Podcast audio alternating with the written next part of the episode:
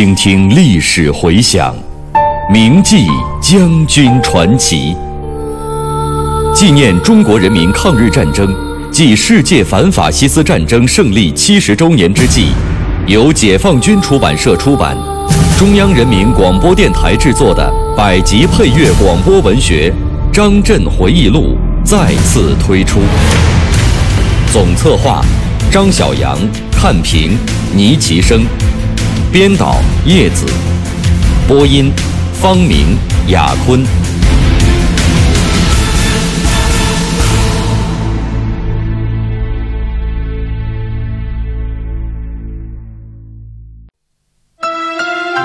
越过金浦路回到路西，过铁路不久，即有一列火车呼啸而过，张震仿佛看见。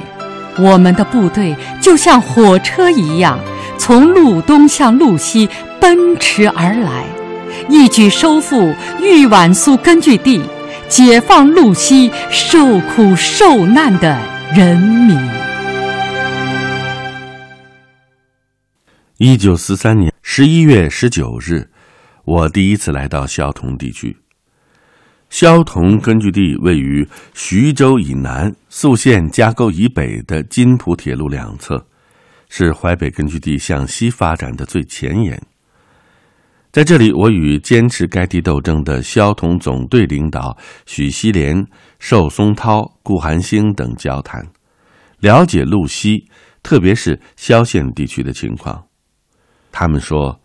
萧县顽军刘瑞奇部之王传寿部队经常到黄藏峪一带活动，我提出去县地再看一看，于是我们便由坎团西北的马楼出发，秘密来到桃山集以东的小王家。这个地方西距铁路仅八里地，可谓夜行三十里，走了两省三县。这两省呢是安徽和江苏，这三县呢是宿县、萧县和铜山。二十二日，我们从桃山集西行，通过铁路，这是两年多来我第一次越过金浦路回到鲁西。当双脚踏上这块土地的时候，我非常激动。环顾四周，只见道旁挖沟深丈许，道口可容四路纵队行进。过了铁路不久，就有一列火车呼啸而过。我仿佛看见我们的部队就像火车一样，从路东向路西奔驰而来，一举收复豫皖苏根据地，解放路西受苦受难的人民。我们在晚上八点多钟到达小山口，萧统总队一营派部队前来迎接，与冯运言。李炳书、姚克等同志见面，我们简单研究了情况之后，立即出发。抵达后官桥的时候，已经是夜里十二点了。这个地方东距金浦铁路仅六里，原为铜山县第七区，现改为铜山路西区，辖四个乡的政权，但是能够推行政令的只有三个乡，又都是两重政权。堡以下则多为两面政权，因为这里靠铁路很近，日伪据点林立，控制严密，斗争环境非常艰苦。最困难的时候，只能在方圆十多里的范围内进行游击活动。有的人形容说是南北十华里，东西一担川。根据路西日伪顽我斗争的情况，我向雪峰发电。建议组织一次西进行动，以扩大与巩固萧同这块前进阵地，为日后主力部队收复豫皖苏根据地创造条件。接着，我又详细的勘察了这一带的地形。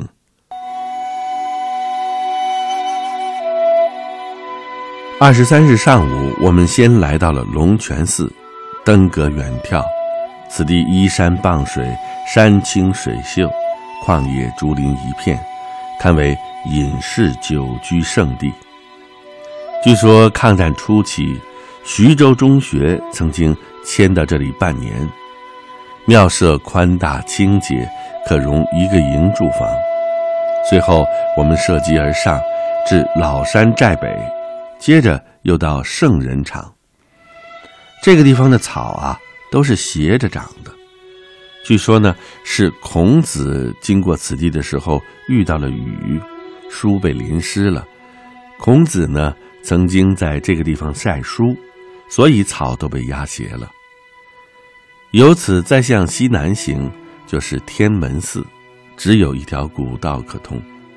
勘察了这一带的地形之后，我们顺山而下，到白云寺稍稍休息。下午经礼泉到达官桥东北梁庄宿营。二十四日，天还没亮，村西北突然传来了枪声，大家迅速转移至西南方向的孟庄。这就是萧同地区的特点，叫做一溪两千，有的时候要一溪三千。上午我们又去了附近的竹林寺，这里也可以住一个营。下午我参加了萧同总队一营的干部会议，进一步了解了路西顽军的情况以及战斗战术特点。晚上我们到达小山口以西的杨铺宿营。这个地方距铁路仅两里路。二十五日早晨，我们来到了黄藏峪，经过了一片竹林，就是瑞云寺。这个寺庙始建于北宋年间，鼎盛的时候有僧侣百余人，庙产二十一顷，庙前有数缕泉眼儿，这里可以住一个团。接着又进至黄藏洞，据说这个洞因为汉代的刘邦在此藏匿而得名。我们由钻山峪登最高峰，都是悬崖峭壁，路很难走，我就脱掉了鞋子，穿着袜子攀登，终于爬上了峰巅。登顶东望，金浦路上火车来往，西市永固如在眼前。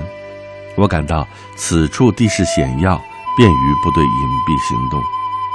从这里向西经永固集，便可直趋永城地区。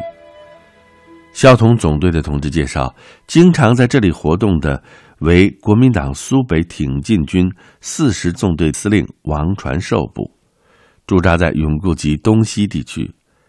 再往西为二十八纵队第三支队吴信荣部。该部随刘子仁叛变之后，已经觉得上当受骗。后来吴信荣又突然病死，由其弟吴信元继任队长。这支部队中原有的我党团组织并没有被破坏，我萧县党组织跟他们还保持着联系，所以仍然是我们的一个争取对象。通过对以上各方面情况的了解，我考虑。在这里组织一次战役是十分必要的。如果能够有效的控制住这一地区，那么对于我军日后经过此地向西进军是十分有利的。就在这个时候，接到了彭邓首长的电报，要我返回，我就立即穿越了津浦铁路，在萧同地区的一个大集镇杨庄附近宿营。并将路西侦察的情况电告雪峰指挥，同时要路东部队积极做好向西行动的准备。就在这个时候，情况发生了变化。彭邓首长告诉我，路西行动暂缓举行，由批绥同分区和萧同总队先做好准备工作。十多天后，我奉命再次越过津浦铁路，抵达小山口。我向萧同总队领导说明了暂不进行黄藏峪战役的理由，嘱咐他们进一步加强路西工作。基本的方针是巩固萧县第九区，开展第十区，要尽快做好各项反攻准备。同时决定该部立即向完后方挺进，先组织一些小的战斗，进行侦察，师主力则集中于披绥同地区。然后我又穿越津浦线返回路东，抵披绥同军分区，向赵会川、王学武、纵汉民等同志传达了彭邓首长关于做好向西发展准备的指示。他们告诉我，陈毅代军长已经到分区，并且约我见面。晚上，我来到陈毅同志的住处，军长见我去看望他，十分高兴，话匣子一开，即作通宵之谈。他跟我谈了当前形势与我党我军今后的任务，也说到了在新四军军部工作中一些不顺心的事情。听了以后，我也觉得很吃惊。我觉得他们不应该这样对待陈军长。向西发展的战略行动终于在第二年付诸实施。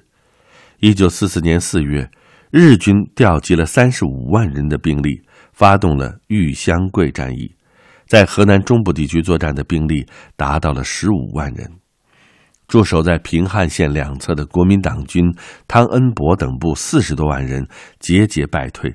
一个月内丢城三十八座，损兵十余万，失地千余里，使得中原广大地区的人民沦于日军铁蹄之下。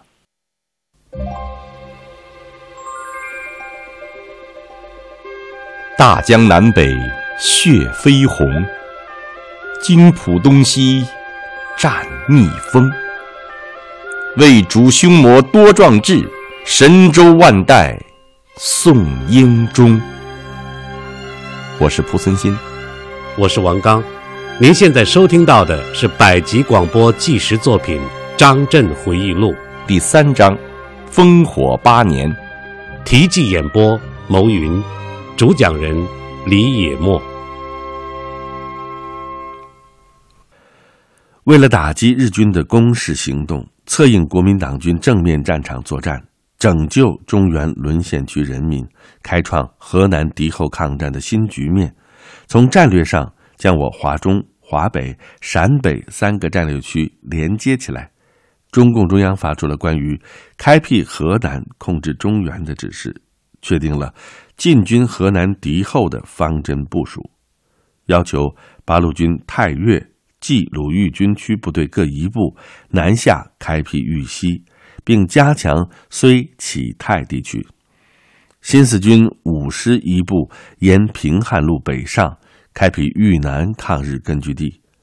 以我四师主力西进豫皖苏边，首先恢复永夏萧肃抗日根据地，然后打通与睢启泰地区的联系，相机控制新黄河以东地区，进一步发展河南敌后抗日游击战争。六月中旬，彭雪枫、邓子恢首长去军部开会，我和知普同志在家主持。那个时候遇到完张克修部由张楼向我根据地中心区进攻，我做出了决定，并报彭邓首长批准，以九十一旅部队进行截击，并拔除前后张楼据点，由韦国清旅长统一指挥。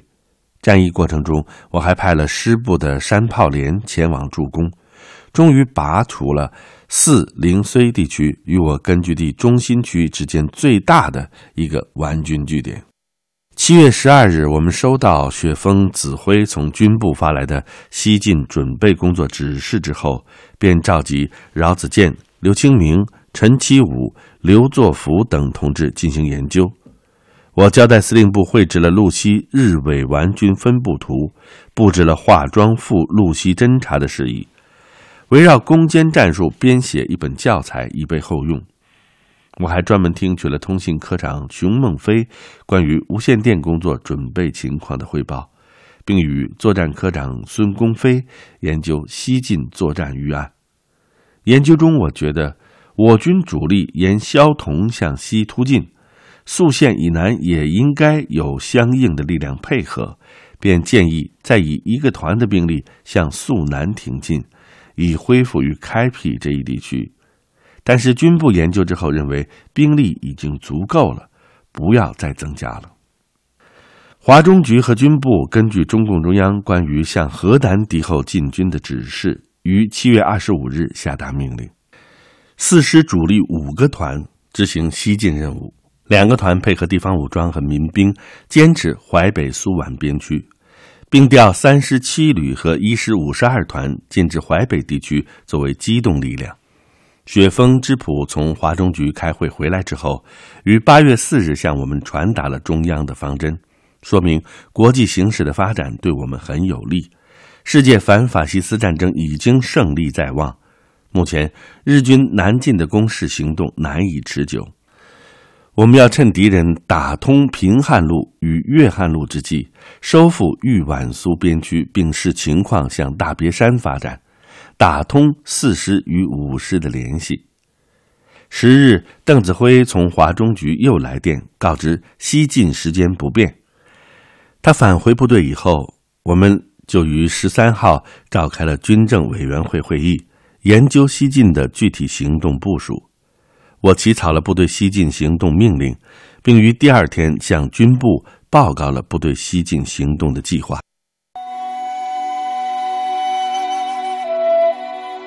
转眼之间，来到路东已经三年多了，我们时时刻刻都在怀念着生死与共的豫皖苏边父老兄弟姐妹。三年前，这块根据地是从我们手里丢掉的。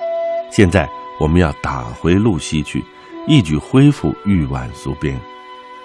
雪峰不止一次的与我交谈，说：“君子报仇，三年不晚。”今天，这个时刻终于到来了，这真叫人兴奋不已，彻夜难眠。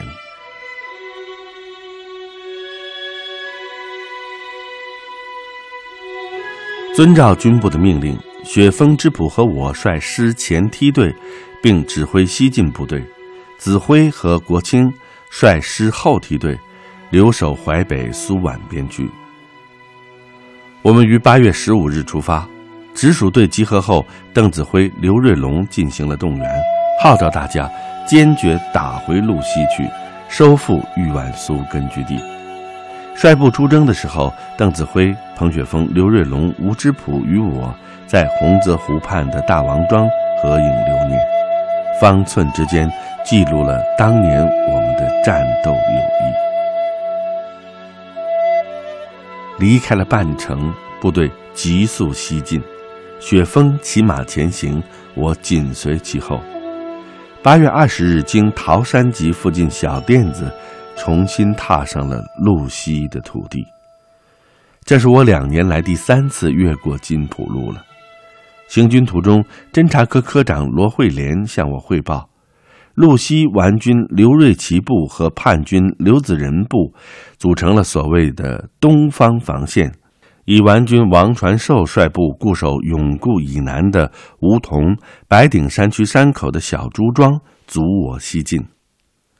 这个王传寿原籍萧县，抗战开始之后，他花钱买了一个杂八队队长的职务，把当地的土匪、流氓、恶霸都笼络在自己手下，坚持拥蒋反共，得到了王仲廉的赏识，于是很快被封为苏北挺进军第四十纵队司令，手下有一千六百余人枪。他夸下海口说。由我把住小朱庄这扇路西的大门，新四军插翅也别想飞过去。反共气焰十分嚣张。八月二十二日，彭雪枫、吴之普和我一起来到十一旅指挥所。滕海清旅长报告说，我先头部队已经肃清了梧桐、白顶山、小石村等地的敌军，现在已经逼近了小朱庄。他带着我们前去勘察，只见东面是山，其他方向地势较为平坦。小朱庄位于我军经梧桐、白顶山区西进之路的要冲，筑有高四米、宽一米的虚墙，庄子四角有三层射孔的碉堡，外有宽深约三米的虚壕，壕外设有路寨等障碍。区内依房屋驻点，形成了坚固的防御体系。我们研究确定了作战方案，并决定明天早晨发起攻坚战斗。第二天一早，我就来到了小朱庄南面担任主攻的三十一团团指挥所，检查了部队的部署和火力配备等。到了七点钟，进攻战斗发起。我们的山炮直接摧毁了顽军的堡垒，战士们隐蔽接敌，开始排除顽军设置的各种障碍。到了下午一点，在迫击炮和轻重机枪的掩护下，部队奋勇争先，冲向敌阵。该团首先从小朱庄西南角攻入围内，与顽军展开了激烈的巷战。三十二团亦由北面攻入。这时，王传寿见大势已去，下令向东突围，恰好又进入我骑兵团的玉福地区。周春林团长和姚运良政委率领骑兵反复冲击劈杀，顽军不死即伤，余者全部投降。在小朱庄战斗中，营长盛玉坤英勇牺牲，他也是一位红军干部。从萧县南园的刘瑞奇部。与我军遭遇后，一触即溃，仓皇逃回了陇海路北。东原的叛军刘子仁部两个团得知王部被歼，立即掉头西窜。这一仗，我军共击毙皖苏北挺进军第四十纵队司令王传寿等三百多人，俘皖纵队副司令以下一千二百多人。缴获迫击炮两门，轻机枪三十余挺，步枪九百支。这个漂亮的歼灭战是我军西进的开门红。在我们进攻小朱庄的时候，皖第二十八纵队第三支队队长吴信元，在我萧县地方党组织的策动下，决心把这支过去叛变的队伍再次带回来。便派他的参谋长孙以仁前来联系起义事宜。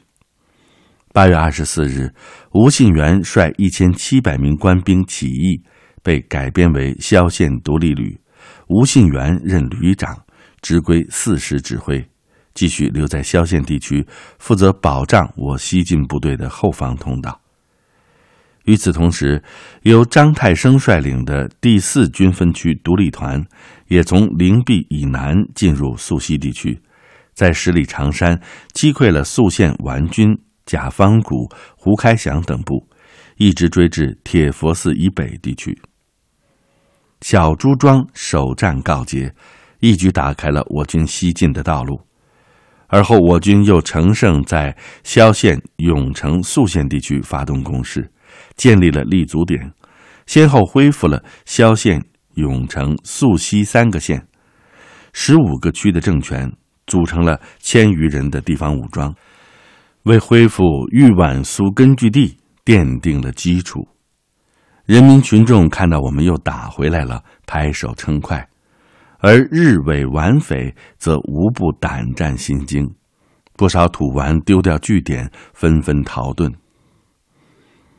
正当我西进部队通过萧县进抵永城北部，准备继续向夏邑、砀山、郭阳等地发展之际，汤恩伯企图三面合击我四师西进部队于萧永边境，限令于九月底肃清这一地区的我军。